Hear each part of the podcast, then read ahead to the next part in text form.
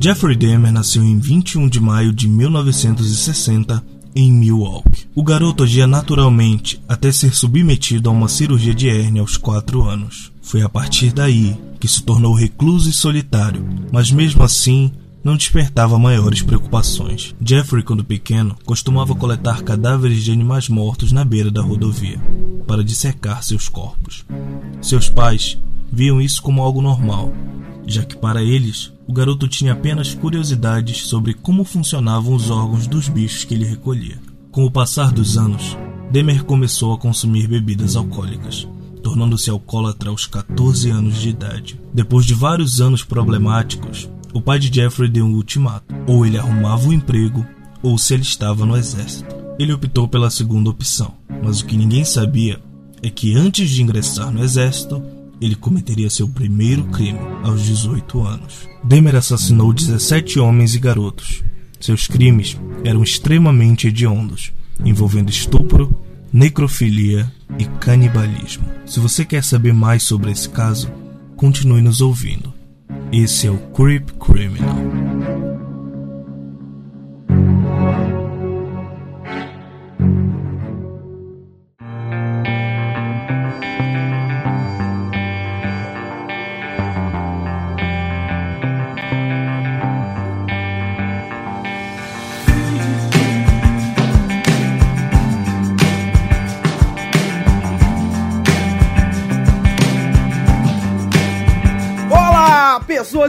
Ouvintes, bem-vindos a mais um podcast. Eu sou o Carlos e esse é o nosso novo projeto Creepy Criminal que a gente falou tanto e tanto pra vocês. E se você tá chegando agora, não tem problema, eu vou explicar pra você. O Creepy Criminal é o novo quadro do Creepycast que a gente vai lançar todas as primeiras quartas do mês, falando de assassinos e casos misteriosos que foram ou não desvendados. Então fica ligado que esse é nosso primeiro episódio e logo menos vão vir os outros, hein? Fica ligadíssimo. Fala galera, eu sou o Negão em Milwaukee não tem só os bugs, tem Jeffrey Dahmer também. Fala galera, aqui é o Rafael e esse cara é bem doidinho. Fala pessoal, aqui é a Fefe e Psycho Killer quer esquecer.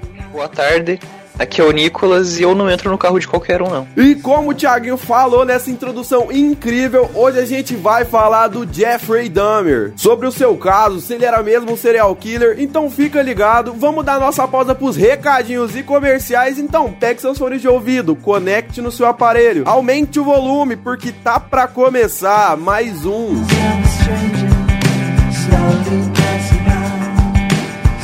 Slowly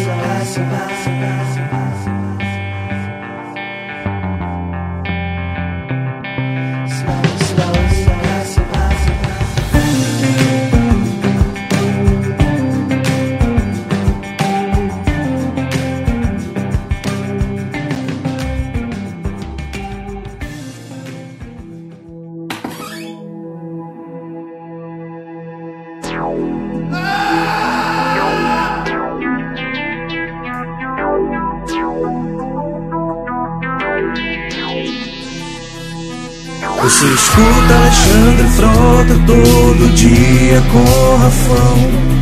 No da Xuxa com Carinho Negão Ouve o creep, ouve o creep, ouve o creep, ouve o creep, ouve o creep, ouve o creep, ouve o creep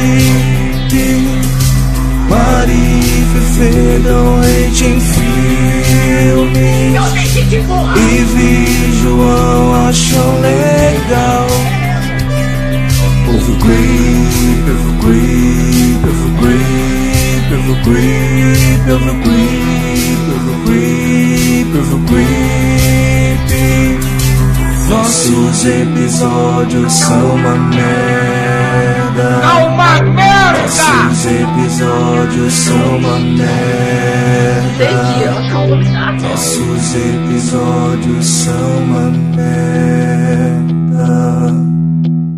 無限大の地図広げ果てしないあの場所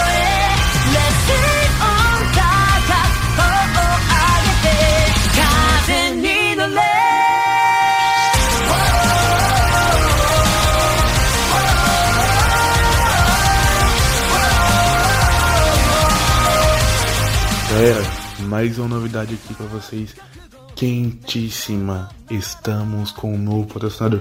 Isso mesmo, galera. Estamos com um novo patrocinador, a editora Universo Fantástico, que tem milhares e milhares de quadrinhos fantásticos. Fantásticos. Então, vão lá no editora Universo Fantástico. Vai dar uma olhada. Eles estão com um novo apoio do quadrinho novo deles, o Bergnata, que tá 87% já apoio. Vai lá, apoia esse que é só qualidade, entendeu? Além disso, tem os Amor e tem muitos outros quadrinhos, entendeu? Vai lá na editora Universo Fantástico, fala que veio por Creep, compra alguma coisinha lá, porque é qualidade. Se não tivesse qualidade, não recomendaria aqui. Porque aqui é o seguinte, tem que ser qualidade. Se não tiver qualidade, a gente não aceita como patrocinador, hein? O patrão está louco. Vai lá na editora Universo Fantástico, compra alguma coisa. Se não comprar, segue eles que os caras são bravos, entendeu?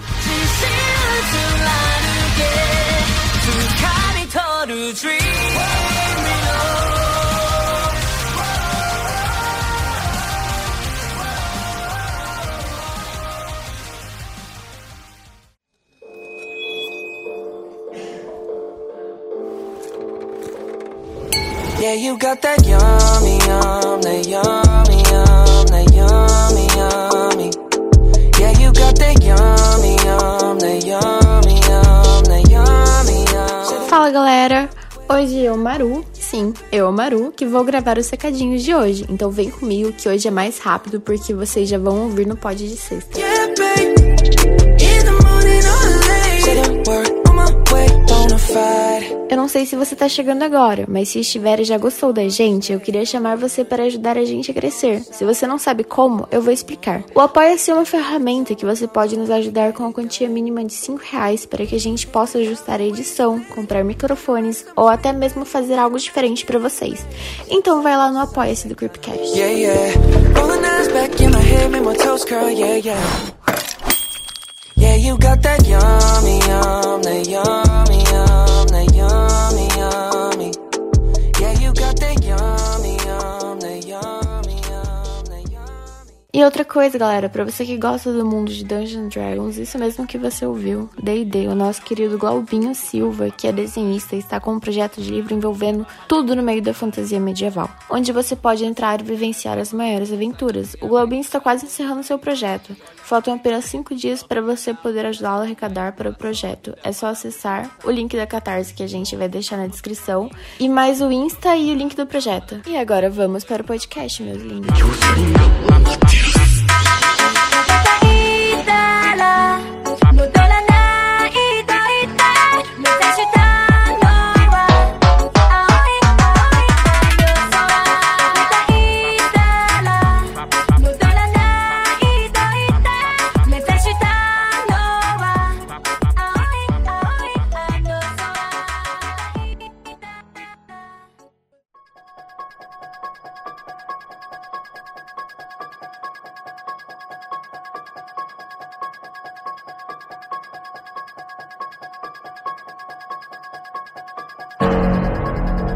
Diálogo de Jeffrey Dahmer com um repórter. Repórter. Seu pai vem te visitar uma vez por mês, mas tenho a impressão de que vocês dois não falam muito sobre o que aconteceu. Jeffrey responde: Não, nós não conversamos sobre isso, porque foi tão exposto na mídia que não há mais nada a dizer sobre isso. Não tem mais por que ter conversas profundas sobre isso. Falamos sobre a nossa família, a casa, como as coisas costumavam ser, como é a vida aqui na prisão e como ela está agora, e tentamos ver do modo mais otimista possível. O repórter o indaga: É difícil para você falar sobre isso? Suspirando, Jeffrey responde: Não, não sobre as coisas boas.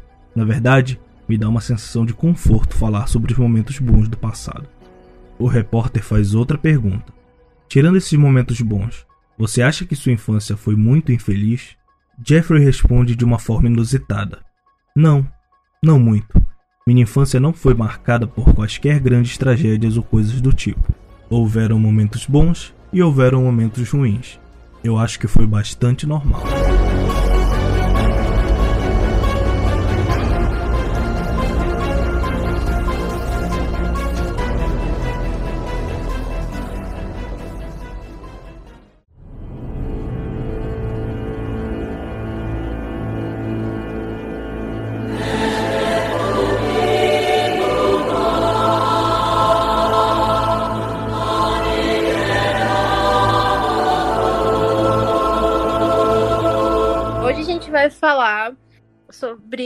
Jeffrey Dahmer, que foi um serial killer conhecido também como o canibal de Milwaukee. Acho que ele é mais conhecido por isso do que, do que no geral, assim, de todos os outros crimes hediondos que ele fez. Assim, é registrado que, que ele matou 17 homens, entre homens e meninos, na época, entre 1978 e 1991. E, e aí os seus crimes, geralmente, né, todos o seu, o seu modus operandi, geralmente envolvia estupro, necrofilia e canibalismo. Mano, eu não sabia tanto do caso e eu fui procurar mais a fundo sobre, tá ligado? E aí eu vi várias e várias pessoas falando que a infância dele era muito, mas muito con- conturbada e pá. Aí eu vi a entrevista que ele deu, algumas coisas que ele falou e vi outras pessoas falando também, tá ligado? Então, tipo assim, é um negócio que fica bem, bem ambíguo mesmo, tá ligado? Porque ele disse que a infância dele tinha seus altos e baixos, mas não era uma infância infeliz, tá ligado? Outras pessoas já falam que ele era humilhado na escola, que ele era motivo de piada, e ele já não leva isso. Tem até o, o livro lá, o meu amigo Dahmer, né? Mas também, entretanto, todavia, tem que levar em conta os Ghost Rider, tá ligado? Que são aqueles autores, faz a biografia não autorizada e pá, e eles sempre dão uma pinceladinha a mais pra dar uma romantizada. Então aí fica meio ambíguo e eu não sei, eu não sei se, se foi ou não e pá, então eu fico bem confuso nisso. E também tem outro bagulho bem interessante mesmo, que é desde criança ele fazia esses bagulho de lobotomia, o pai dele ensinava essas coisas e tal, tanto que eu vi de novo muita gente falar que o pai dele poderia também ter esses traços de psicopatia e pá, por ensinar o filho tão novo a fazer isso, sabe? E aí, junto com isso, vem aquele negócio que ele bebia pra caramba, tá ligado? Até faltava na escola, quando tava mais velho ficava sozinho em casa, faltava pra caramba também, foi quando foi pra faculdade, tá ligado? Tudo isso pra esconder aqueles pensamentos, aquelas coisas bem obscuras, aquelas vontades que ele sempre teve, que depois, mais futuramente, acabou se libertando, mas ele sempre tava bebendo, constantemente ele bebia, ele não, não, não, não era um cara muito pontual nas coisas, não era muito, muito certinho nesses pontos, não. Mano, tipo assim, o bagulho do Carlos falou aí sobre a infância dele não ser difícil, tá ligado? É, muitas pessoas falam que a mãe dele tinha, tipo. Que ela, antes dele nascer, a mãe dele, tipo, ela, ela teve problemas de parto, tá ligado? Então, tipo, ela passava muito mal e tudo mais. E a mãe dele também era viciada, ela tinha glaucoma, tipo, ela era viciada em remédios, entendeu? Então, tipo, ela, ela, ele não teve uma infância normal, tipo, de boa, tá ligado? Além dos pais deles brigarem muito, tipo, nunca ter se agredido, mas, tipo, sempre discutido norm- normalmente, tá ligado? E o bagulho do, do laboratório, que o pai dele, ele tava entrando fazendo pra fazer PhD em química, entendeu? Então ele tinha que ter um laboratório pra fazer lobotomia, pra fazer experiência e tudo mais, tá ligado? O pai dele, ele tinha um contato, ele tinha um contato maior com o pai dele, tá ligado? Mais que a mãe, e era um jeito mais dele se aproximar com o pai, esse bagulho de química e tudo mais. Porque a mãe, depois que nasceu o irmão dele, ela fugiu com o irmão, entendeu? Eu acho que ela nunca teve uma, afeição muito grande por ele, principalmente pelos problemas de parto que ela teve, porque eu vi algumas pessoas falando, na autobiografia dele também, né, no My Friend Dahmer, o pessoal fala que, tipo, a mãe dele meio que queria rejeitar ele desde criança, tá ligado? Mas, tipo, então esse contato que ele teve com o pai dele, tanto no meio químico, tanto no meio pessoal, é muito interessante, tá ligado? E, e outra coisa, a partir do momento que ele começou a, a, a ficar bêbado e tudo mais, o pai dele também deu uma, uma separada dele, tá ligado? O pai dele não fazia lobotomia. A lobotomia é aquele negócio de enfiar a, uma estaca no olho pra, pra atingir o hipotálamo e ele não fazia isso porque ele era Sim, químico. sim. seu, seu cérebro ele funciona, mas não funciona totalmente, tá ligado? Você virou meio que um zumbi.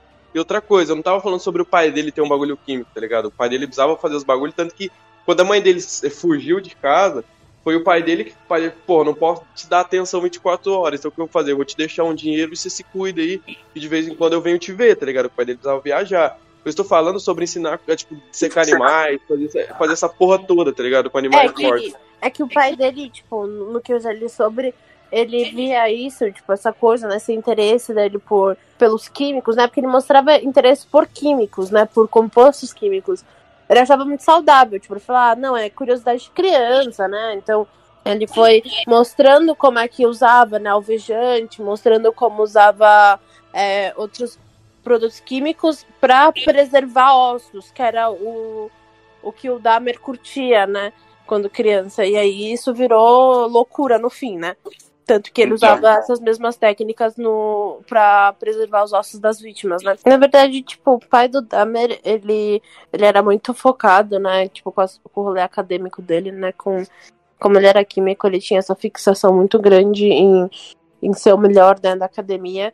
E aí a mãe dele, como você falou, ela realmente era viciada em remédio. Então, quando eles começaram a se divorciar, o Dahmer ficou total de lado, né?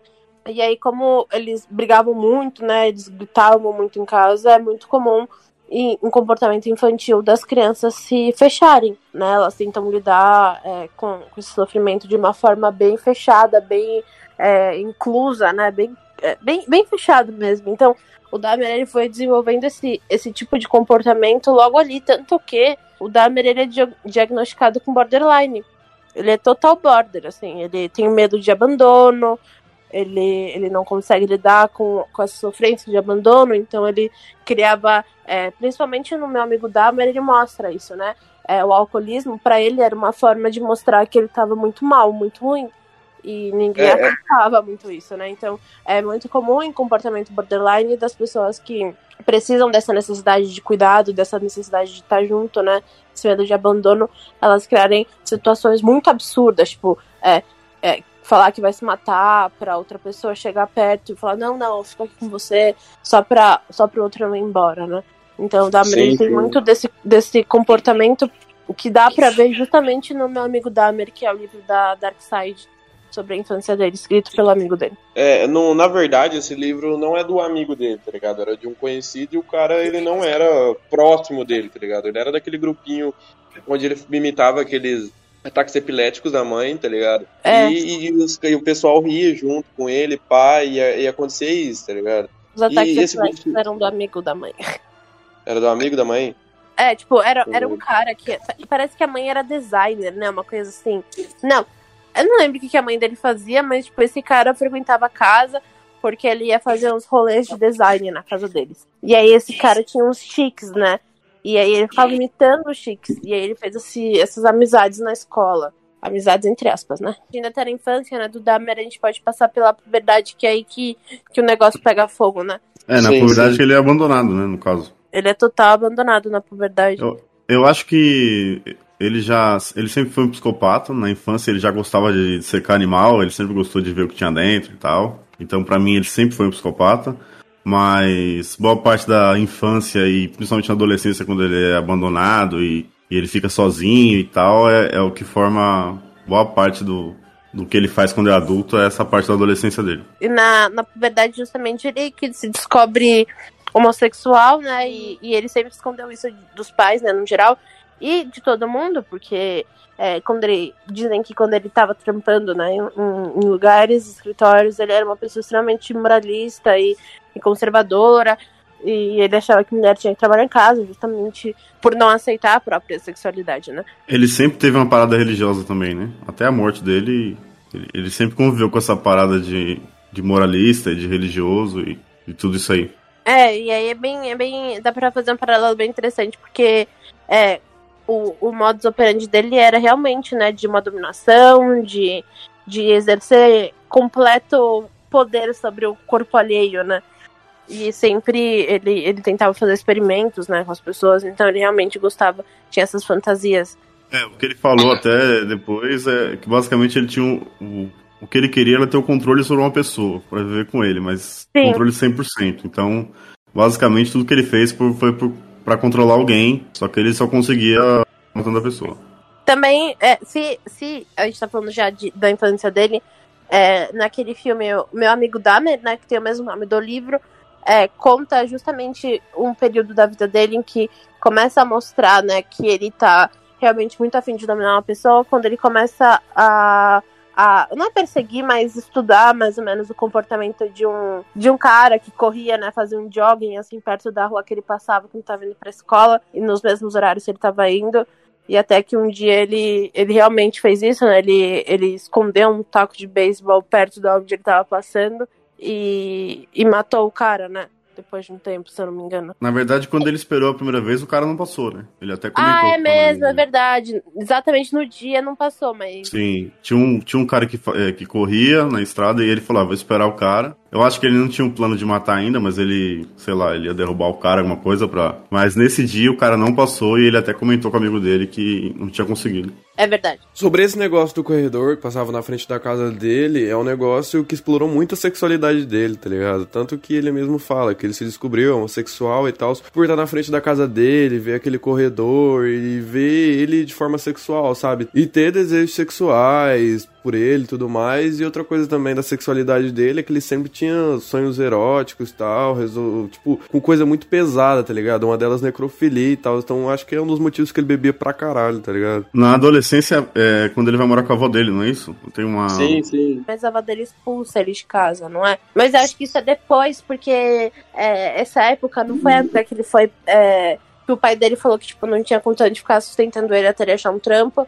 E colocou ele na no exército. Ela não tancava o cheiro que tinha no porão dela e que ela achava que era por causa das, das noitadas que ele passava com as vítimas que ele trazia de fora. Ah, é verdade. É, é. Mano, mas esse rolê todo e pá aconteceu depois dele fazer a primeira morte dele, se não me engano, nove anos antes, não é certeza.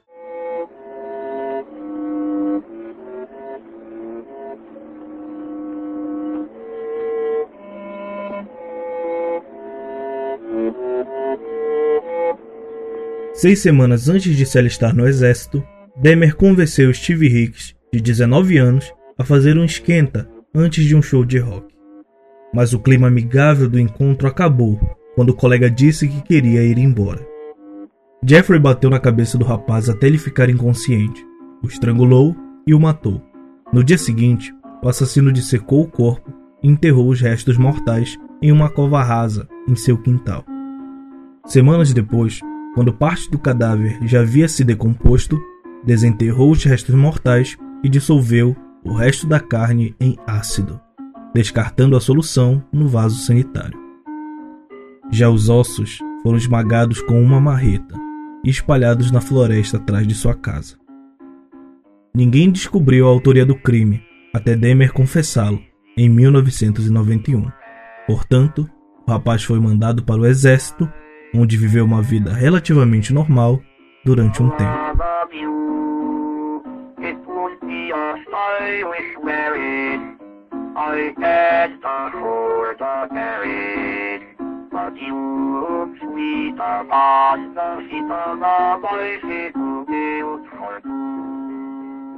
É, e tipo, a primeira morte dele foi a, na estrada de um, de um, de um show, né, velho? Eu não lembro o nome do show, um festival, não sei. Era um show de, de música só. Não É, não é e- específico qual show que é, né? Não tem, não tem essa. É um Não, festival de verão.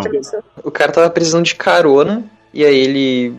Eu sei que ele tava doidão, e ele passou, deu bebida, deu, deu droga, e perguntou se o cara queria ficar no- na casa dele. E aí o maluco aceitou, e foi lá que o cara teve o final dele. É, ele já tinha esse sonho com caronista. Ele já tinha falado também que, que ele queria pegar um caronista, que ele até citava fisicamente como o cara seria, e infelizmente pra esse cara, ele achou esse cara aí, ele achou que era o sonho dele. É, ele acertou o menino com um halter duas vezes, de 5 quilos, e estrangulou o menino até a morte com, a- com uma barra. Inclusive, é, ele pegou esse moleque, levou, né? E ele não queria, de acordo com ele, matar o moleque. Ele queria que ele parasse, porque eles começaram a brigar. É. E aí, quando ele acertou o alter, ele derrubou e ele viu que tinha matado. Depois disso, ele tirou a roupa do cara e, e se masturbou em cima do corpo. Ele levou o mano até o, o porão e secou o menino até não poder mais. Depois ele enterrou tudo no, no, no quintal. Ainda mais, semanas depois, ele exumou o corpo, pegou os ossos e tirou um pedaço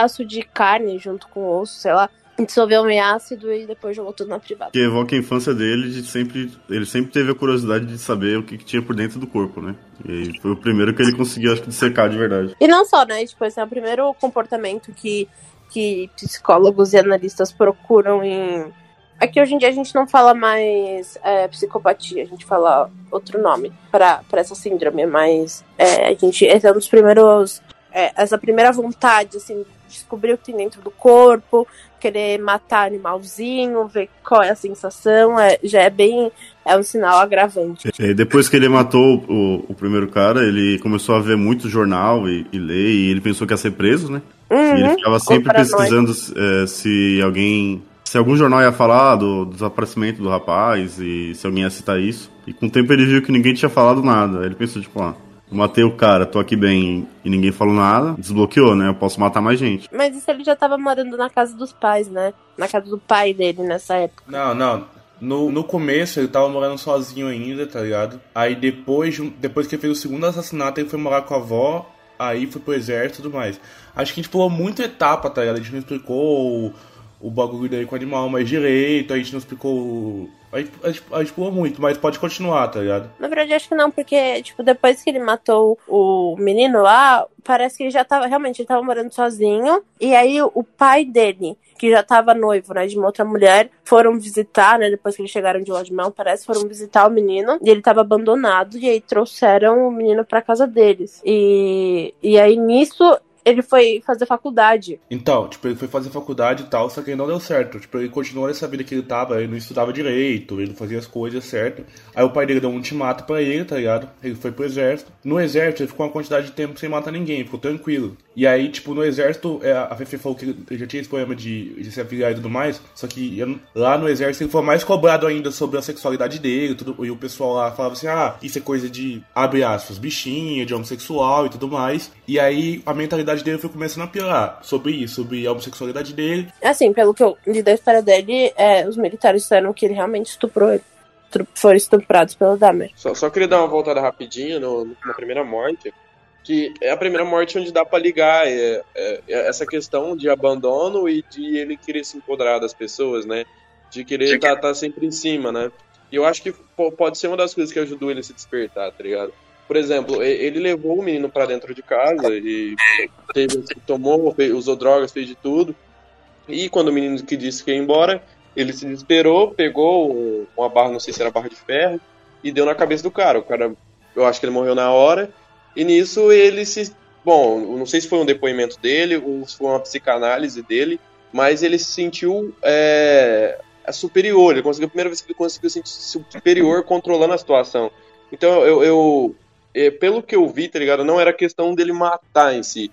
Era questão de depois que ele matasse, tá ligado? Sobre a necrofilia, sobre o- as outras coisas que ele fazia que davam prazer pra ele. Mas aí alguém me corrige se eu tiver errado, tá ligado? Esse bagulho aí que o Carlos falou é, tipo, na real ele não gostava, tipo, ele não tinha prazer em matar, tá ligado? O prazer verdadeiro dele era ver a pessoa morta. Tipo assim, o bagulho dele é tipo, ah, a pessoa tá, tá morta, aí ele sentia tesão, tá ligado? Ele, tipo, é até diferente desse bagulho do, do, do serial killers em geral. Geralmente, as- eu- pelo que eu vi, tá ligado? Os, ah, os, os documentários que eu vi, os vídeos que eu vi, até o meu amigo Dahmer e o filme eu vi, tá ligado? Tipo, ele não tinha um prazer em matar, ele tinha um prazer, tipo, de, pá, a pessoa morreu, Aí agora eu tô curtindo, tá ligado? Aí depois a pessoa morrer, ele, ele- depois de um tempo ele passou a se alimentar do corpo da pessoa, ele passou a fazer é, sexo com a pessoa, praticar necrofilia e tudo mais, tá ligado?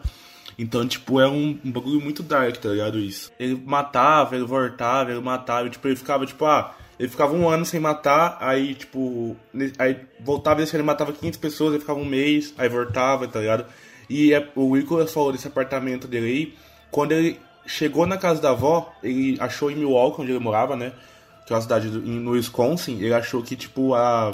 Ele achou uma boate gay lá e tal, e aí nessa boate gay foi onde ele começou a praticar os, os atentados dele, onde ele começou a achar o, o público dele, tipo, pra ele matar, tá ligado? Porque ele matava mais os homossexuais e tudo mais, e, e, e jovens de 14 anos, 16 anos, e aí ele achou o- a galera pra ele matar, tá ligado? É o que gente falou, ele queria ter o controle do corpo e ele só tinha o controle do corpo depois que ele matava, que ele podia fazer o que ele queria, que é basicamente o que ele gostava. Não era a Uhum. morte em si, era o controle. Ele queria ter um controle sobre uma pessoa e ela viva, ele não conseguiria controlar totalmente, ele queria ter controle total. E depois de morto ele conseguia fazer tudo, tanto que é, praticamente tudo que ele fazia era quando a pessoa morria, né? nada com a pessoa viva. Ele é, matava a pessoa e depois fazia todo tipo de atrocidade e guardava o, o corpo para fazer mais ainda, em banheiro de gelo e tal.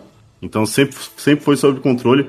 Inclusive tem duas coisas, ele é bem são, né? Ele sempre teve noção do que ele estava fazendo, ele falava que ele nunca atingiu o que ele queria, ele realmente não, não tinha todo esse apego em É. matar, era só um controle para ele, então ele sempre teve, sempre foi são sobre o que ele estava fazendo. E é isso, e ele começou a guardar as partes do corpo e comer porque ele achava que era um, um tipo de união perfeita ou algo do tipo. Não tinham vítimas que eram especiais pra ele? Ele guardava cabeça, genitália, membro. É, te- tem um rolê que ele queria fazer, tipo, um trono pra ele com cabeças das pessoas que ele matou, tipo, com, a, com as. Como é que fala? Os crânios. É, crânios, isso. Mas é, ele não, não retirava só crânios, tá ligado? O que- ele- Não, não, ele, ele fazia várias coisas, várias coisas. Sim, mas, mas a primeira vítima dele, ele tirou o crânio. Ele tirou a cabeça da pessoa e guardou como se fosse um troféu e começou a virar o modus operandi, um dos modus operandi dele. Sempre Uhum. guardar como troféu a cabeça de uma pessoa e tudo mais. Mas ele só. Ele começou a voltar a, a muito mais ativo quando ele tava no AP dele já. Isso perto dos anos 90. Quando ele foi morar com a avó, depois desse período que ele teve. é, depois desse período que ele voltou da faculdade, né? E do, do serviço, serviço militar, ele, ele conseguiu, tipo, alguns trampinhos e depois ele começou a, a voltar, tipo, pra, pra casa dos pais. E, enfim, aí os pais não queriam mais. bom, Os pais não, né? O pai não queria mais que ele ficasse lá, ele começou a morar na casa da avó. E aí, na avó, ele era uma pessoa muito, tipo, tranquila, assim, ele vivia é, na rédea da avó, assim, fazia tudo que a avó queria, ia na igreja, é, fazia as tarefas que ela pedia e tal. E aí, depois disso, é, acho que lá pros anos 90, realmente, ele começou a, a morar sozinho e aí o negócio degringolou total. É, O período de ação máximo dele é de 87 a 91. Acho que foi um Mas teve um período que ele parou, não parou? De Ele 87 a parou. 91 ele, ele tava ativo. Acho que antes disso ele foi, foi essa pausa aí. É, ele teve, tipo, é, ele fez 87, 89 e depois ele só voltou a matar em 90. Mas falando da parte do apartamento aí, velho, ele, apesar de estar muito com a avó e pá, velho, ele sempre tava atraindo pessoa pra dentro da casa, matando e tal. Tinha aquele, o, o bar mesmo, a boate que, ele, que o Negão falou aí, que ele, ele meio que o, onde ele encontrava as vit, a vítima dele, né? Ele, ele, ele é muito pra esse bar. Quando ele chegou lá, ele achou esse bar e essa rua e tal. E ele sempre foi um cara bem. é, como é que pode dizer? Um cara atrativo, né? Ele é um cara bonito. Ele era um cara bonito. basicamente. Então, ele sempre teve muita facilidade de conseguir qualquer vítima. Ele era muito bonito e até o próprio policial falou que queria ter a sorte dele, tá ligado? Com mulheres que ele tinha com homem, porque ele era bem apessoado, conversava bem. Então, pra ele, nessa época do bar, somente que ele começou a, a conhecer o pessoal e escolher as vítimas, era muito fácil pra ele conseguir qualquer tipo de homem. Uhum. Também tinha muita lábia, muita lábia. E eu queria jogar um ponto aqui, tá ligado? Sobre a, a, a inteligência e tal do serial killer, tá ligado? Às vezes, tipo assim, o cara não é um gênio, mas a inteligência emocional dele é muito, muito grande, tá ligado? Como o Maníaco do Parque, o Ted Bundy, a maioria tem essa inteligência emocional de saber mexer com o emocional, saber mexer com as pessoas. O, o Maníaco do Parque, ô, pss, desce do ônibus, manda ele tirar uma foto comigo, entendeu? É uma coisa tipo que você já vê. O, o, o Ted Bundy, tá ligado? Trazendo várias, várias pessoas amando ele. Ele no, no, no julgamento dele, tá ligado? Quando ele foi condenado, o juiz olha pra ele e fala: Cara, você teria futuro, velho. Mas o foda é que você se tornou um monstro, tá ligado? Não foi com essas palavras e tal, mas eu tô dando uma enxugada pra vocês. E voltando aí, antes de antes mesmo de ele ir pro exército, tá ligado? Ele foi pra faculdade, só que aí ele bebia demais, ele faltava demais. Então aí ele falou: "Não, ah, tá, então tá bom. Eu já já tô ferrado na faculdade, a faculdade não tá dando certo, eu não tô conseguindo nem trabalhar, tá ligado? Então eu vou pro exército". Depois que aconteceu tudo aquilo do assédio do, com o pessoal do exército e tudo mais, não sei se era assédio ou estupro com alguém do exército. Aí ele foi com a avó dele e tal, e aí chega a hora do, do bar que o negão falou. Ele encontrou lá aquele bar e aquele bar era o público dele que ele queria pra arrastar pra casa. Tanto que a primeira vítima dele foi um menino de 14 anos, aí, 14 anos. E com o tempo, matando e tudo mais, e guardando alguns restos, ou guardando os restos mesmo lá embaixo no porão, a avó dele começou a sentir o cheiro, velho, sabe? Só que ela começou a pensar, ah, velho, mas isso é por causa dos encontros casuais que ele tem e tal. E não, não era o que acontecia, na verdade. Na verdade mesmo, era. Vocês sabem o que era, tá ligado? E aí depois ela chegou ele falou: Ó, não aguento mais, você pega e você sai daqui, pelo amor de Deus. E daí em diante ele foi, encontrou a casa dele lá em áreas mais periféricas, onde seria até mais fácil ele de achar as suas vítimas, assassinar elas e fazer o que fazia, tá ligado? E foi lá também que ele não deu conta de fazer sua última vítima também. Mano, mas tipo assim, o pessoal que ele matava, ele matava um pessoal bem. Que na época, até hoje, né, que era. que a gente chama de. ah, a- a- mandava um pessoal bem na maioria, tá ligado? Tipo, ele matava gays, ou ele matava, tipo, gays que eram latinos ou que eram negros. menores de idade tudo mais, tá ligado? Que precisavam de um dinheiro. E que a maioria das vezes, igual o Rafão falou, como ele tinha lábia, tá ligado? Quando você é uma pessoa que tá na minoria, tá ligado? Que você tá. Que você. É, a sociedade te bate muito, tá ligado? Você precisa de uma atenção. E ele dava essa atenção. E, tipo, na época, quando, quando ele começou a morar com a avó dele, ele tinha uma, um negócio dele ser um cara branco, ele morava num lugar bom da cidade, tá ligado? Depois que ele foi pro, pro lugar mais periférico, ele ainda era um cara branco, era um cara bem visto pela sociedade, tinha sua casa própria, tinha seu próprio dinheiro, entendeu? E às vezes ele chegava na pessoa e nem, tipo assim, nem falava assim, ah, vamos fazer tal, tal coisa. Ele oferecia um dinheiro pra pessoa, pra, pro jovem, entendeu? E ela matava. Então, tipo, ele tinha muito isso. Eu acho que o, o apartamento dele veio muito a calhar com ele, entendeu? Porque ele foi pra um subúrbio perto de, das, das boates onde ele gostava, com onde no subúrbio tem muita minoria, principalmente no subúrbio americano, e tipo. Sim, eu, inclusive uma das primeiras vítimas dele nesse bar é amigo do. do um dos donos ou do barman do bar. Que, que era um rapaz que ele ofereceu dinheiro, se não me engano, 100 dólares para fazer uma sessão de fotos. Aí o cara tava precisando de grana, ele falou: ah, é dinheiro fácil. E ele avisou o amigo dele do bar. Ele falou: Ó, oh, tô saindo. E aí ele falou: Tipo, tá indo pra onde? Ele falou: Vou sair que eu preciso de grana. E o Dahmer tava na porta. Inclusive, eu, eu não sei porque ele não contou isso pra polícia na época, porque ele viu o Dahmer na porta e o cara saindo e depois o cara nunca mais apareceu, né? Ele foi assassinado no dia. E inclusive a gente pulou uma coisa também, que o Dahmer ele teve vários encontros com a polícia, até antes dessa época do bar, em que a polícia teve chance de prender ele e não prender. Inclusive, um dos primeiros assassinatos dele, ele é, cortou, acho que, não sei se foi o primeiro, mas ele cortou o cara e colocou em cinco sacos preto de plástico e, e, ele foi parado pela polícia e fizeram tipo até um tipo de piada assim e, e foi a primeira vez que não deu nada assim tiveram a chance de ver um, um corpo num saco e ele eu acho que o que ajudava ele nesses casos da polícia era literalmente o que eu tava falando da imagem dele ele era um cara loiro de olhos azuis bonito e tal então ele gerava ele era bem pouco suspeito então todos esses encontros que ele teve com a polícia é, querendo ou não, visualmente, ele conseguiu ludibriar os caras muito bem. Mas igual você falou, tá ligado? Eu falei, mano, quando a pessoa. Tipo, ele é um cara branco, tá ligado? E ele. A, o pai dele tinha PHD em química, dava aula em química e tudo mais, tá ligado? E, mano, eu não sei se tô cometendo um erro, ou se eu, Na real, eu não acho que tô cometendo um erro. Mas, tipo, várias pessoas que moram lá e, na, nos Estados Unidos e moram aqui no Brasil, tipo, vieram aqui pro Brasil, tá ligado? Ou vice-versa, falam que os Estados Unidos é um país muito mais preconceituoso que o, que o brasileiro, tá ligado? Então, tipo, lá você ser um cara branco, principalmente no Wisconsin, tá ligado? Que é um estado que é um estado que já que, que é um estado do sul, entendeu? É, a dificuldade de você morar lá é de você de você ser ouvido, entendeu? E então para ele, ele, como eu falei, juntou a fome com a vontade de comer. É que esses encontros não foram só assim, tá ligado? Teve um é, teve um caso que eu acho que foi depois da primeira morte dele, ou antes, não lembro, mas foi antes da segunda. Que ele, em plena, plena praça, ele abaixou as calças dele para mulheres e crianças, tá ligado? Sim, isso foi a primeira vez que ele teve passagem pela polícia. E aí ele, ele conseguiu sair por 50 dólares de fiança. Ele também já teve casos de estupros. Então, é, fora os soldados, eu acho que ele teve outros casos de estupros que das fianças eram muito baratas para ele sair por uma coisa tão grande assim. E ele foi preso, né? Também, né? Ele não cumpria toda a pena. Tipo, ah, o cara ficava um ano preso, mas fazia só 10 meses e só cinco, mais 5 de serviço comunitário.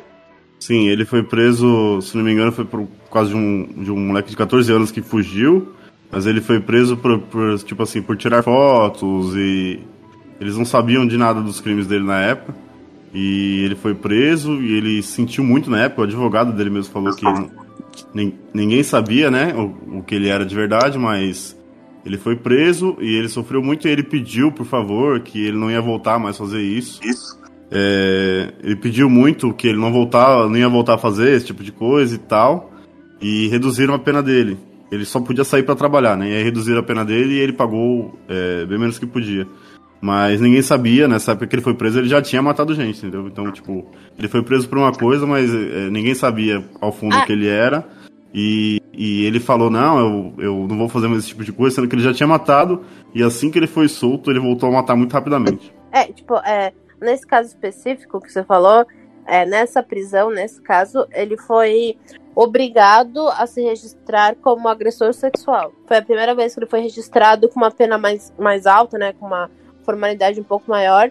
E dois meses antes ele já tinha matado uma pessoa, e dois meses depois que ele saiu, tipo, desse rolê desse condicional, ele já matou de novo. Ele não tinha muito medo da prisão, não, assim, ele tava cagando e andando mesmo. É, o que o advogado de- dele diz da época, inclusive o advogado dele foi advogado dessa, dessa passagem e da passagem final mesmo, que ele foi preso de verdade, que ele sofreu muito com a prisão nessa primeira vez, porque era muito torturante pra ele, e, e ele praticamente chorou pro juiz liberar ele com, com arrependimento e tal. E como o pessoal achava que na época era, ele era um peixe mais pequeno, assim, que era só esse tipo de agressão e tal, ninguém sabia ao fundo, aí acabaram liberando ele até mais cedo por, por conduta. Mas era isso mesmo, era complicado. Como foi pro cara ser finalmente preso? Eu lembro que tinha dois policiais que estavam investigando a casa dele, encontraram um monte de foto polaroid do, de pedaço de corpo da, das vítimas dele. O dia que ele foi preso, um, um dos rapazes que ele pegou conseguiu fugir mais uma vez. Ele já tinha, já tinha fugido. Um moleque tinha fugido dele uma vez. É mais um moleque, tipo, bem novo, de 14 a 16 anos. Que foi na época que o Carlinho falou aí que ele começou a fazer lobotomia, né?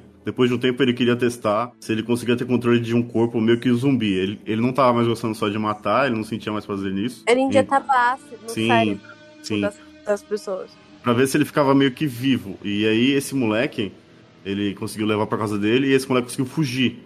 E aí quando ele chegou, o moleque tava na calçada e tinha polícia e o moleque tava tava meio tonto, tava meio zonzo. E aí ele falou: "Não, esse aqui é um amigo meu, a gente brigou, mas ele tá meio bêbado, pode deixar que a gente vai se resolver". E aí ele conseguiu levar o moleque de volta pra casa dele. Olha isso, cara. A polícia deixou, levou, tipo, a polícia pegou o moleque, um de cada lado, e levou pra casa dele. Levou o moleque pra morte, praticamente. Foi embora, e aí quando o moleque entrou, ele já aplicou a injeção. E dessa vez foi fatal, né? Já matou na hora. E aí, é, a- o Nicolas tá falando do dia da prisão, foi mais um que conseguiu fugir, igual esse moleque, só que dessa vez eles acharam um cara com algema no braço, né? É, ele era um, ele era um jovem negro num bairro com índice de criminalidade muito acima, né, do, do que era normal. E, e, aí, e aí o menino falou assim, ó, tô, tô preso, um cara me pegou aí, colocou algema, e o meni- o menino levou os policiais até o local, e aí a prisão do Namera aconteceu, acharam corpos, acharam corpos na geladeira, polaroids, né, com fotos dos crimes, e aí não teve como, né. real, esse moleque, ele tava, tipo, na hora que ele foi. Que foi avisar os policial, tá ligado? Ele, tipo, não conseguia nem falar direito. Tipo, tanto que a polícia achou que era. que era. que era fake, tá ligado? E aí achou que, tipo, ah, ele só tinha sido preso por outro policial e tudo mais. Mas aí os policiais viram que ele tava tão assustado, mas tão assustado, tá ligado? Falaram assim, ah, vamos lá conferir, tá ligado? E aí, tipo, ele tava. E aí a polícia foi lá, vasculhou a sala, vasculhou tudo. E aí achou o famoso tanque azul lá que tem a foto e tudo mais, velho. E aí, tipo, e viram isso, tá ligado? E. E aí desencadeou tudo e tal. Mas, cara, acho que falar desse último assassinato dele é muito, muito precipitado, tá ligado? Rapidinho, só na época do apartamento dele, é, esse problema do cheiro foi recorrente a vida dele inteira, né? Porque será? O zelador do prédio, todo mundo reclamava muito do apartamento dele, que obviamente tinha um cheiro de podridão, né? E, e o, o zelador chegou a reclamar com. Ah, teve que ligar pra ele, né? E chegou a, a tentar ir no apartamento dele e ele falava que é, era um problema com a geladeira dele e um aquário. Então, e na época ele disse que estava com três torsos na sala dele. Então, imagine como que era. E, e nas primeiras vezes que ele começou a guardar, guardar os corpos, as partes, ele gostava, ele gostava de guardar muitas coxas, né, os bíceps. Ele guardava na própria banheira, do, do banheiro, obviamente, com gelo. Então, ele até falava que ele tinha que tomar banho gelado para não derreter o gelo da banheira, e mas que valia a pena porque ele conseguia usar os corpos, né? Porque de semana ele trabalhava, ele falou que tinha pouco tempo. Então ele deixava na banheira de gelo e usava no final de semana. Usava, né? Usava então, pra, pra fins eróticos. Cara, os fins eróticos dele, a gente nem vai entrar muito nisso, eu acho, Eu prefiro mas não entrar porque é bem difícil. é bem cabuloso os fins é eróticos dele. cabuloso, assim, é Porque- difícil. Todo tipo de depravação, assim, ele tinha, né? É, é- é esse negócio que a gente tá falando de controle. Como ele, depois que matava, ele tinha total controle, então ele usava de todas as formas no corpo, entendeu? Mas, mano, o bagulho de a gente ter falado lá do pai dele, ele utilizou muito isso, tá ligado? Tipo, pra fazer, pra fazer teste e tudo mais, ele era muito metódico sobre como fazer as coisas e como completar as coisas, entendeu? Como fazer as coisas do assassinato dele, entendeu? Ele fazia a perversão dele, igual o Rafão falou, tipo, coisas, ima- coisas imagináveis, inimagináveis, do que as pessoas contavam, mas, tipo, ele também tentava fazer algo mais científico também, tá ligado? Às vezes muito errado, tá ligado? Tipo, muito errado de ele, não da forma moral, mas sim da forma científica, tá ligado? Tipo, ele não fazer o negócio certo, e aí ele foi corrigindo e se aprimorando, tá ligado? E, e cara, é, Acho que foi isso, por isso que ele buscou matar tanto, tipo assim, ele tinha que matar tanta gente, tá ligado? Mas ele foi matando mais pra cada vez ficar melhor, pra cada vez, tipo, acertar onde fazer o buraco, colocar o ácido e tudo mais, entendeu? A Fefe falou também que ele tinha tara em colecionar é, cânio, queria fazer o, o, o altar dele de cânio e tudo mais, entendeu? E, e eu acho isso muito interessante, tá ligado? Mas voltando a falar do, do assunto do irmão dele, Pra quem viu My Friend Dahmer ou leu My Friend Dahmer, é, é, é passado um, um, contato muito diferente, tá ligado? Com o irmão dele. Porque lá ele fala ainda um pouco com o irmão dele, tem uma amizade, aí o irmão dele vai pro quarto. Quando o pai e a mãe dele tá brigando, ele pega o irmão dele vai pro quarto e tudo mais, tá ligado? Só que na vida real, ele nem tinha esse contato muito, não. Ele teve, tipo, ele, pra quem não sabe, ele escolheu o nome do irmão dele, o nome David foi ele que escolheu, mas depois disso, ele quase nunca se falavam. É, ele não levava o irmão, não tinha um contato de ah, levava o irmão pra escola e tudo mais. E acabou sendo isso, tá ligado? Até quando. Não sei se o irmão conseguiu mudar o nome depois, mas é. Até eu, depois eu vou pesquisar isso daí, tá ligado? Mas é tipo, ele nunca teve uma convivência de, de familiar com o irmão. E quando o irmão. Quando a mãe dele levou o irmão também, nunca pensou em ligar, escrever uma carta, nada mais, tá ligado? Pra ele, tipo, o irmão dele é como se fosse aqueles amigos do clube do Dahmer que ele teve, do, igual o cara escreveu, tá ligado? Que era só uma galera dele. Inclusive, um dos bagulhos da hora desse clube do Dahmer é que, tipo, é, o pessoal achava que zoava o, o Jeffrey e tudo mais, só que no filme é, é, é, passado bem isso, tá ligado? O Jeffrey também tinha um controle sobre ele, sobre o que eles faziam, ele tinha ciúme deles, das amizades, tipo, aí ele começou a, a ter esses aumentar os ataques e tudo mais. Isso talvez pode até ser uma, uma visão mais útil para vender mais o filme, mas eu achei interessante essa parte também.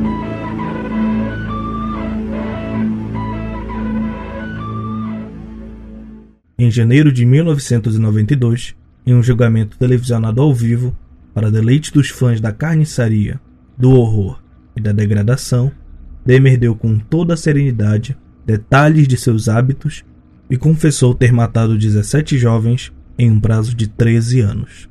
A defesa alegou desequilíbrio mental sem sucesso. Seu advogado disse que Demer ficou preso no mal quando viu o filme O Exorcista.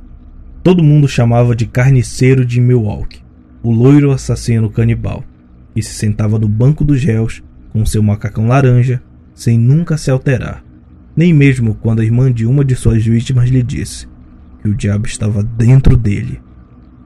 Foi condenado a 15 prisões perpétuas, porque em Wisconsin não há pena de morte. Pediu perdão às famílias e disse que rezaria todos os dias por suas vítimas. Mas em uma entrevista, a uma rede de televisão, um ano depois da condenação, disse que voltaria a fazer o que fez se tivesse oportunidade. O fascínio com o horror de seu processo e com sua aparência inocente e delicada atraiu cartas, presentes e doações para Demer. Uma mulher de Illinois lhe enviou uma Bíblia para que aprendesse coisas sobre Jesus. E 350 dólares, porque teve uma revelação segundo a qual ela deveria ser a sua mãe espiritual. Sua perseverança fez com que Demer recebesse o batismo na cadeia em maio desse ano. Uma freira de 74 anos que recebeu dois livros de arte de Demer lhe enviou 10 dólares para gastos de correio e disse: Ele fez coisas horríveis, mas no fundo não é um mau menino.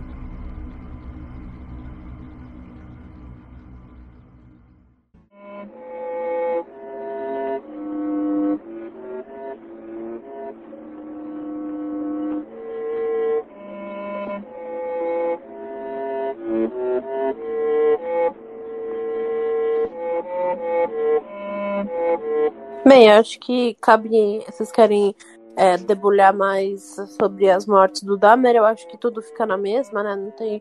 É, o modus operandi dele não muda, né? Realmente sempre é, é a mesma coisa, né? É, o que é interessante da gente falar, eu acho que a prisão do Dahmer, né? É, de tudo o que aconteceu é, após a prisão dele, né? E, e que ele foi condenado a. Eu não lembro quantos anos ele foi condenado, mas foi tipo. Acho que foi prisão perpétua e aí depois ele foi morto, né? É, ele foi. É... Ele teve 15 prisões perpétuas e ele estava. Acho que ele foi preso em, já em 91. 92, é. Oh, isso. E em 94 ele foi, ele foi morto por um cara que tava com ele no banho, o Christopher. Deixa eu ver o nome do cara. Christopher Scaver. Isso. Que ele tava muito. Ele tava muito incomodado com um cara que ele sempre arrumava a comida dele como se fosse uh, É. re- órgãos humanos na, na concepção dele. E aí o, o, o Jeffrey morreu com uma tocada no pescoço dele, morrendo na hora. Que nem a primeira vítima dele. É, Duas coisas, é, a gente citou pouco, mas ele praticava bastante canibalismo, né? Ele guardava as partes e É, ele, quando comia. ele, ele começou a fazer muito teste com a carne humana e ele guardava em, em- em sacos plásticos no gelo, como se fosse carne normal mesmo, e ele tinha condimentos para todas as carnes dele, e ele começou a testar. Tem um Ah, caso ele- específico do Dahmer que, que o cara tá, tá perto dele, e aí ele chega perto do coração, escuta o coração do cara, e o cara fala. é, O Dahmer fala, tô ouvindo porque eu vou comer ele depois. é um pimpão esse maluco.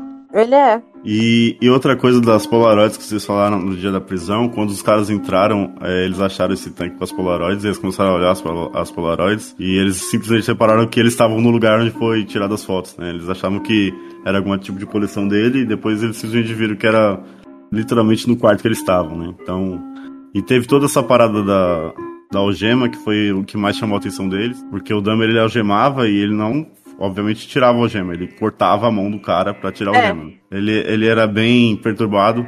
E o que é interessante também é que, apesar de todos esses fetiches e ele ser perturbado, ele tinha noção de exatamente tudo do que ele estava fazendo. Todos os experimentos dele, tem entrevista dele falando sobre até o, o, o quanto ele foi evoluindo, que a gente tá falando de matar, e depois ele tentou zumbificar as vítimas dele. Então ele tava sempre buscando o prazer é, assim, e ele nunca. Ele estava sempre buscando o prazer, mas ele nunca achava que estava completo. Ele sempre queria mais e, e ele nunca se. nunca foi satisfeito com, com, com o que ele fazia. Ele nunca estava satisfeito com o que ele fazia com, com os corpos. Uhum.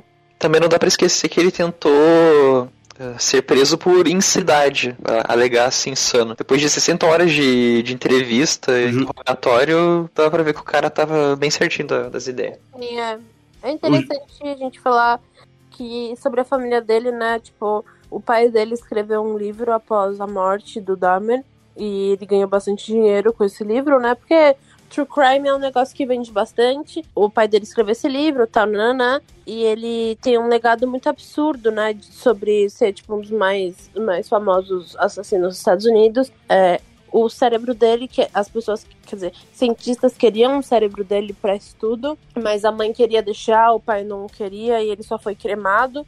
Ele, é, alguns ativistas, né, LGBTQ+, afirmam que, que um dos motivos, né, das autoridades não não se importarem em colocar o Dahmer é porque ele realmente, é, por ele como prioridade nos crimes, né, como suspeita, é porque as vítimas eram sempre homossexuais. Então, eles não se importavam tanto assim, fora que as vítimas dele também eram, eram de, de etnias, é, tipo, negros, hispânicos, e a polícia americana nessa, nessa época ainda não se importa com a vítima, com a vítima, não com a vida dessa galera. Bom, pelo que eu vi no documentário, que tinha muito envolvimento da polícia, é, a mãe dele pediu pra analisar o cérebro dele sim. Depois Uhum. de morto, eles tiraram o cérebro dele porque a briga, uma das brigas dela com o marido era que o marido dela falava que ele tinha problema já. Ele tinha problema no cérebro desde novo e ela achava que não, que ele era uma pessoa normal. E tiraram sim o cérebro dele, estudaram por bastante tempo e é isso mesmo. Eles não tinham nenhum problema de formação no cérebro, ele era uma pessoa totalmente normal. Não, só voltando no julgamento que vocês estavam falando, é, de sanidade, o julgamento ele durou bastante tempo e eles tinham, tinham duas coisas para fazer. Primeiro era provar ou não provar se era ele o envolvido, ele era o assassino. E, se- e o- a segunda parte, que foi a que demorou, é quanto ele era ação e quanto ele não era ação. Porque aí a pena ia mudar, né? Se ele, se ele fosse considerado insano, ele ia pro instituto, ele, ele ia, ele ia pro um manicômio e, e ele teria a chance de sair, né? Uhum. Se ele fosse considerado são, ele ia preso normalmente e ia basicamente morrer preso. Falou, falou um negócio aí de, de se alimentar e tudo mais. É, ele curtia se alimentar de carne e tudo, mas ele falava que não curtia sangue, tá ligado? Tipo, ele comia tripa, comia coração, comia rim e tudo mais, mas sangue ele não curtia. Então ele fazia igual você falou e pegava, secava tudo, deixava lá a pessoa, tirava, esperava o sangue esgotar, tudo sair, Uhum. pra comer com condimento e, e tudo mais, porque ele não, não curtia sangue, achava que deixava a carne forte, o gosto ruim, e aí ele fazia isso, tá ligado? E cara, é, eu não sei se como é que vai ficar esse episódio, tá ligado? Mas o Rafão falou desse julgamento, cara, e o. E, e, o, e, a frase e o, de- o depoimento da vítima, cara, e ele olhando pra ela, é uma das coisas mais mais macabras que eu já vi na minha vida, tá ligado? Tipo, Ele era de uma forma muito ele- pessoal, né? Tipo, como se fosse qualquer coisa, né? É, É, tá ligado? Tipo, ele olha assim, tipo, sem remorso algum, sem Sim. sentimento algum, entendeu? Tipo, como se fosse um dia normal pra ele. Porque, igual o Rafão falou, quando ele foi preso, pela, ele ficou preso, ele, ele, ele provocava os presos pra, pra morrer e tudo mais. Ele odiava ficar preso. Tipo, ele queria morrer, só que ele não tinha coragem de se matar. E, só que no julgamento ele parecia que era outra pessoa, que ele não tinha medo de nada, que ele, tipo, se sentia intocável, entendeu? Duas coisas. É, da, da carne humana, quando prenderam ele, fizeram, fizeram testes e ele tava basicamente se alimentando de carne humana no final. Assim. Sim. Ele só, ah, o alimento, ele substituiu a carne comum por carne humana no final. E o segundo é no julgamento ele realmente estava bem frio com as vítimas, mas em outro, em outro lado quem, quem tinha contato com ele nessa época falou que ele não sentia nenhum tipo de raiva das vítimas. Nunca foi passional por raiva, ódio. Ele só tratava como algo que ele experimentava. Então, é, era parte do processo. Ele nem tinha pego a, a família das vítimas e tal, mas também ele não tinha a parte de ódio, por ser motivo de ódio passional. Era para ele era só experimentos que ele tava fazendo pra chegar onde ele queria. Sempre foi isso. É, e aí o pai dele ficou tão comovido, tão tocado com essa história toda, até que, né, a família da primeira vítima dele processou a, os pais do Dahmer por não darem atenção suficiente, né, darem cuidado suficiente na infância, o que levou o Dahmer a fazer as atrocidades que ele fez, mas não, acabou que o processo não deu em nada. Mas voltando ao que o pai dele se sentiu tão culpado, tão mal, é, esse livro que ele escreveu sobre a, a infância do Dahmer, né? é, sobre a história do, do filho dele, né, do Dahmer no geral, é, ele, ele deu parte dos lucros para a família das vítimas, todas. Vol- Voltando no julgamento, depois que ele foi condenado, ele foi condenado, foi condenado como são, então ele basicamente pegou esse tanto de tempo que o Nicolas falou aí. E a primeira coisa que ele fez, depois que ele foi julgado, ele voltou a ser muito religioso, ele voltou a ler muita Bíblia, é, e ele ligou com o padre, e tem um depoimento do padre, pedindo para batizar ele e perdoar ele, né? Ele tinha muito medo disso e o padre aceitou. Ele chorou muito, ele agradeceu muito porque ele achou que o padre não ia aceitar e, e o padre falou: ah, é, diante do, de, de Cristo eu não posso negar a ajuda ao Dahmer. Ele é um, um, um pecador, né? E a minha religião não, não podia negar esse auxílio a ele. E, ele. e o padre virou um amigo dele, pessoal, no final da vida dele, né? Então Sim. ele se converteu novamente para o cristianismo, no caso. Interessante que você falou, Rafão, sobre ele, a forma que ele olhava para o pessoal dentro do julgamento. E esse bagulho é, é, é- é eu, eu acho que é o bagulho mais. É um bagulho que mais traz repulsa, tá ligado? Que é a incapacidade de sentir compaixão um com o outro, tá ligado? Que é o, é o que todo serial, serial killer tem, tá ligado? Serial killer tem. Então, mano, é, é um bagulho bem pesado essa. Porque, mano, sei lá, tá? Tipo, eles podem. Alguns tipo, sociopatas e tal, que, são, que viram se- serial, serial killer, tá ligado? Eles podem até ter, ter alguns sentimentos e tal, ou entender alguns sentimentos. Não. Pode não sentir, mas entender alguns sentimentos. E, mas essa, essa, incapaci é, essa incapacidade de, de compaixão, tá ligado? Sempre vai ter em todos, mano. É, a falta de empatia total, né? Pela, pela vítima, assim. E pela família, no caso, né? Ele, é, é, todos eles têm esse, esse problema, eles não, não são afetados em nada. É, nem pela vítima, nem pela família. Eles simplesmente tratam como uma vítima mesmo. E o Dahmer, ele tem esse negócio. Ele sempre quis ter alguém, um companheiro, é, para ficar com ele. Só que é o que a gente falou já. Ele tinha que ter total controle. Ele fala no julgamento até no, pra polícia. Ele fala: Eu queria ter um companheiro, pra, mas eu teria que ter total controle, 100%. E isso é ilusório, né? Ele não teria. Então ele fala: Então é complicado pra mim. Então por isso que eu fiz tudo que eu fiz. Eu, não, eu queria um companheiro, mas eu nunca teria o total controle da situação se ele tivesse vivo ou tivesse algum tipo de ação. Né? Rapidinho, quando ele foi preso, ele dispensou o advogado. Depois de um tempo, ele acabou chamando o mesmo advogado que eu falei da outra prisão dele, que foi do menor lá das fotos, e ele acabou pegando o advogado de novo, mas ele tinha dispensado inicialmente. O mesmo, o mesmo esquema do Ted Bundy, né? Que o Ted Bundy ele quis ser o próprio advogado. O Dahmer no começo ele dispensou, mas ele acabou que pegou ele de novo. Você falou sobre a entrevista lá de que ele sentou com o cara, e você pode perceber na entrevista o, o quanto de lábio ele tem, tá ligado? Porque a forma que ele fala, sereno, é, calmo, muito, muito calmo, tá ligado? Falando daquela voz mais, mais atrativa, ah, não sei o que lá, não sei o que lá, não sei o que lá. Meio que aquele Asmir, né, mano? Meio que um Asmir e tal. E você percebe que só, só a entonação da voz ele já fala por si própria, tá ligado? Tanto que o, que o entrevistador já chega batendo um papo com ele, descontraído, quebrando gelo, e ele entra nessa, tá ligado? Então é, é um bagulho bem da hora, porque é, algumas pessoas que não curtem tanto true crime, ou não né, curtem, mas só ali por cima, é, alguns veem, tipo, serial killer como uma pessoa totalmente doida, tá ligado? E não é um bagulho que é assim, tá ligado? São pessoas normais, que, tipo, aparentemente normais, que vivem vidas normais, só que por trás tem um segredo, tipo, tá ligado? Escrúpulo. Isso é interessante. Ele tem esse negócio de sanidade. Eu acho que não é nem sanidade. Sanidade ele não tinha, né? Fazer o que ele fez. Eu acho que ele tinha consciência. Ele sempre foi consciente do que ele estava fazendo. Então ele não podia ser considerado insano. Obviamente, ele é um maníaco louco, então ele é insano, mas consciência do que ele fazia ele sempre teve. E o que você falou, os policiais, até o padre da época, falava que ele é uma pessoa normal, ele tinha medo, tinha paixões, ele era um cara bem humorado, contava piada e tal. Então é o que você falou, ele é uma pessoa, é uma pessoa totalmente comum, assim, no convívio, que escondia esse monstro aí. Mas ele era totalmente comum. É, inclusive, falando de, de Jeffrey Dahmer e tudo mais, é, a Netflix vai lançar uma série dela. Na verdade, Netflix participação com o Ryan Murphy, tá ligado? Não sei se o Ryan Murphy foi demitido da FX, aconteceu, mas ele tá fazendo, produzindo uma série com a Netflix e tudo mais, e, e aí ele tá. Ele vai. E, e quem vai quem vai fazer o Jeffrey Dahmer é o Evan Peters, né? Que faz American Horror Story, fez WandaVision, é o Pietro do X-Men e tudo mais. E até parece com ele. Quem, pra quem viu My, My Friend Dahmer, né? É o moleque do. Ai, gente, aquele bagulho da Disney lá, é. Beach Park, Beach, Beach é uma coisa, tá ligado? Não só da Disney, ele fez Sabrina. Ele é o namorado da Sabrina.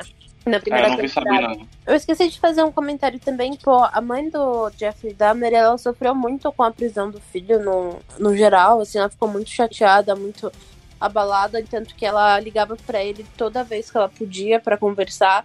E, e depois que ele foi morto na prisão, né? Acho que foi muito pouco depois. é, alguns meses depois ela se matou e ela fez uma nota falando que a vida dela foi muito solitária é, principalmente no dia que ela se matou, e que queria que ela fosse cremada e que amava. Sempre que acontece um crime desse, a família é, é devastada, não tem jeito, né? É, o Agora- irmão dele mudou o nome, né? Ele trocou de sobrenome e a gente não sabe, tipo, vive em anonimato, né? Sim. Agora, sobre a morte dele na prisão, que o Nicolas falou rapidamente aí, ele já tinha sido avisado, né? Ele tinha, já tinham tentado matar ele uma vez com uma escova de dente, que tinha uma faca, e chegaram a cortar o pescoço dele. E então foi meio que um aviso. E no dia que ele morreu, o, o cara que matou ele, matou ele e mais um cara, né? Outro criminoso também. Que foi essa parada do Alter aí. O que é irônico, né? É, ele morrer com o Alter, que foi a arma que ele usou pra matar o primeiro cara lá, o, o cara da carona. O Então, é, eu eu não sei até que, até que ponto tem esse humor negro de Deus aí, mas é bem irônico ele morrer com a arma que ele matou, a primeiro, primeira vítima dele. Às vezes é só. É só karma, né? É, isso- é uma extrema coincidência, né? E tem uma coisa, mano, que é o, o último caso dele, tá ligado? Que eu, eu vi o relato do cara e tudo mais. É, ele foi convocado pra tirar uma foto e tudo mais, vamos tirar uma foto. O cara precisava de grana, foi, tá ligado? E ao chegar lá, ele ficou esperando na sala, ele chegou como todo mundo, sentiu um odor muito forte, mas ele pensou, ah, nada demais, a casa é muito arrumada até então, né? E aí, passar de alguns minutos, o Jeffrey falou assim: Não, vem cá, entra aqui dentro do quarto. E quando ele entra dentro do quarto, está passando o, exor o, o exorcista, tá ligado? Tá passando o exorcista e tal. Nessa mesma hora, o, o Jeffrey vira, algema ele e, de, e, foi, e o que acontece é o que falou. Naquele certo momento, ele pega, coloca a orelha no, no peito do cara e fala: Eu tô ouvindo seu coração porque logo, logo eu vou comer ele. Uhum. E, depois, e depois disso, ele, ele- ele do nada, ele tem um, um, um- Não sei o que acontece, ele fala assim: Ó, eu tenho que sair, eu tenho que sair. E o cara relata que é como se ele não, tive, ele não tivesse mais ali, tá ligado? Ele não tivesse percebendo que ele tava mais ali. O Jeffrey, tipo, tava fazendo as coisas e não tava olhando pro cara. Tanto que o cara foi no banheiro, o, o Jeffrey pouco se importou, e aí ele pegou o Jeffrey numa. Voltou do banheiro, pegou o Jeffrey numa hora que ele tava desprevenido, atacou ele e saiu correndo de lá. E como ele era negro, algemado, ele encontrou os policiais e tal. E, e- e ele tava tão desesperado, como o negão falou, que ele não conseguia falar o que tava acontecendo. Ele tentava explicar, tentava explicar, até certo momento que ele falou, eu, ele convenceu os policiais a irem lá. Eles foram lá e aparentemente eles chegaram lá e o, e o Jeffrey, tipo, agiu como uma pessoa normal. Mas o que que tá acontecendo? O que que é isso? O que que é isso? Tal, tal, tal, tal, tal. Pode. Aí o cara falou: Ó, a gente vai fazer uma visita rotineira e tal, você pode vir? Aí eles entraram e aparentemente eles chegaram e a casa estava normal. Só que quando eles chegaram no quarto, acontece o um negócio do, que o Rafão falou lá no começo do episódio, que eram as fotos que foram divulgadas. Ele olha, ele entra no quarto, o quarto aparentemente normal, passando filme. E ele olha pro lado e vê as fotos do, do pessoal mutilado e tal. E aí ele fala: Ó, você tá preso imediatamente, você não fala nada, fica calado. E foi o que aconteceu, tá ligado? Aí depois disso, teve a entrevista com o pai dele na prisão, onde ele tava muito. A lábia dele foi explorada muito mesmo. Dentro do, do próprio julgamento você pode ver, tá ligado? Quem tiver paciência pra ver uns pedacinhos do julgamento, dá uma olhada que é bem interessante. Só que a- a- as imagens elas até, ela- elas até hoje elas rolam na internet, em documentário, não só em documentário, mas na internet inteira.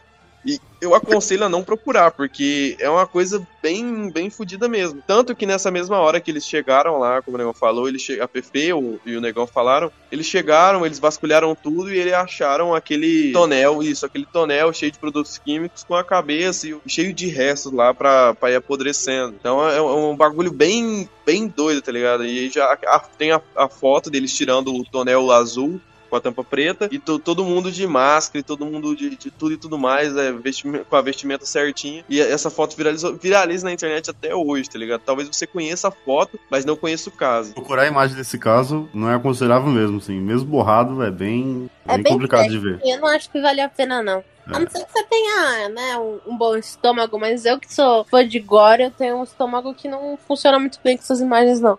Esse negócio do exorcista que o Kanye falou é interessante que a defesa. A defesa primeiro alegou insanidade, e ele não conseguiu. E depois ela alegou que o exorcista influenciou ele em tornar ele mal, assim. Ele ficou poss- possuído depois que ele viu o filme. Então é É, engraçado. claro. Piada. E, e, de- e depois que, que ele foi preso, que eu falei lá que ele meio que voltou a ser católico e, e foi batizado e tal, ele começou a receber muita doação de, de pessoas que acreditavam que ele tinha se recuperado e, e religiosos. E ele recebia todos, tudo isso na cadeia e as famílias da- da- das vítimas começaram a reclamar porque elas não tinham recebido nada de indenização, enquanto ele estava recebendo literalmente dinheiro na cadeia. Então ele comprava livro, ele comprava um monte de coisa porque ele foi tratado como, como um milagre, assim, sei lá. É, e psicopatia é uma doença que não, não tem cura, tá ligado? E necessariamente nem todo psicopata ele, ele é um serial killer, tá ligado? Às vezes o cara pode ser. Mas todo serial killer é ou psicopata ou um sociopata, tá ligado? Quem analisava ele na época falava que ele não tinha a mínima chance de voltar ao convívio, porque provavelmente ele ia matar assim. Então, ele, ele pegou 15 é, pena perpétua, né? Prisão perpétua. E falavam que ele não tinha a mínima chance de pisar fora da cadeia, porque. E ele já sabia o risco que ele corria dentro da cadeia também, né? Ele sabia que provavelmente ele ia morrer. Inclusive sobre a morte dele do Alter é interessante também, porque, como eu falei, tinha, tiveram duas vítimas, né? Dois assassinos. Um, é, existe. Na autópsia pegaram muita marca de briga, né? Ele tentou se defender. Só que o Dahmer, ele não tentou se defender em momento nenhum. Ele simplesmente tomou os golpes e morreu. Ele, ele não teve reação, assim. Ele aceitou a, a morte. É, né? Tanto que ele não, não quis a medida protetiva pra, pra dentro da cadeia. Sim, ele já tinha noção que se colocasse ele com os presos comuns, ele morreria, né? E ele, ele fazia piadas também dentro da cadeia. Ele tinha um senso de humor bem negro, assim. é, sobre isso e sobre ser canibal e essas coisas. Cara, ele queria morrer. Ele não queria ficar ali não, tá ligado? O negócio dele, tipo. Tipo assim, ó, pra um cara que a vida inteira ele foi. sempre foi extrovertido e. E, e, tipo, nunca reconhecido na escola e tudo mais, tipo, nu- nunca teve nada. é, e, tipo, não teve amigos e tudo mais, igual o Rafão falou. E, e não queria ficar sozinho. a- depois que ele virou serial killer, ele não ficou sozinho mais, tá ligado? Tipo, as pessoas começaram a abraçar ele porque ele se sentiu perdoado, ele pediu desculpa a Deus e tudo mais, entendeu? Então, se a gente for analisar essa parte também, é algo muito interessante. E as coisas que aconteceram com ele, tá ligado? Que, tipo, ele não tentar se defender e tudo mais, são provas que ele queria morrer, ele queria falar assim, não quero mais. E, o Rafa, e essas piadas que o Rafão falava, ele- eu acho que é mais de provocação, ele provocava outros presos pra. pra os presos matarem ele, porque ele não queria ficar lá. Aquilo pra ele não, não era da hora, entendeu? Tipo, não era. Ali ele se sentia fraco, ele não se sentia igual ele se sentiu no, no juramento, ou matando uma pessoa, ou no âmbito normal, que ele era um homem branco, loiro e tudo mais, tá ligado? Ele se sentia uma pessoa fraca. Porque ali é igual a todo mundo, e talvez mais fraco ainda, tá ligado? Porque não tinha gangue, não conhecia ninguém, todo mundo odiava ele. Eu, eu vi uma entrevista do. É Scarver, né? O nome do cara que matou ele. O, o Dahmer, ele fazia muita piada na cadeia. Ele, ele ficava motivando os outros presos brigando. É, não é motivando. Ele ficava instigando os outros presos. Ele pegava comida e fingia que tinha sangue, essas coisas. E esse cara, ele foi tomando muita raiva disso. E até o momento que ele falou que ia matar o Dahmer. E a polícia, no depoimento dele, ele falou que a polícia ajudou porque eles queriam o Dahmer morto. Tanto que deixaram eles dois juntos. E a polícia não comenta o caso, obviamente. Então teve até meio que uma ajudinha assim pra ele matar o cara. Mas ele foi pegando ódio de como o Dahmer era na cadeia, como ele agia e as piadas dele, até chegar ao ponto de matar ele sozinho. E quando ele foi matar o Dahmer, ele, ele perguntou se ele tinha feito tudo isso. E ele disse que o, o Dahmer ficou muito assustado e olhou pra porta, só que ele bloqueou a porta. E aí ele pegou o Alter e matou ele. É, engraçado que ele matou com o Alter e morreu com o Alter também, né, mano? Tipo, voltou. É o Sim, karma sim. é forte, velho. É o looping, né? É o, é o humor negro do universo. É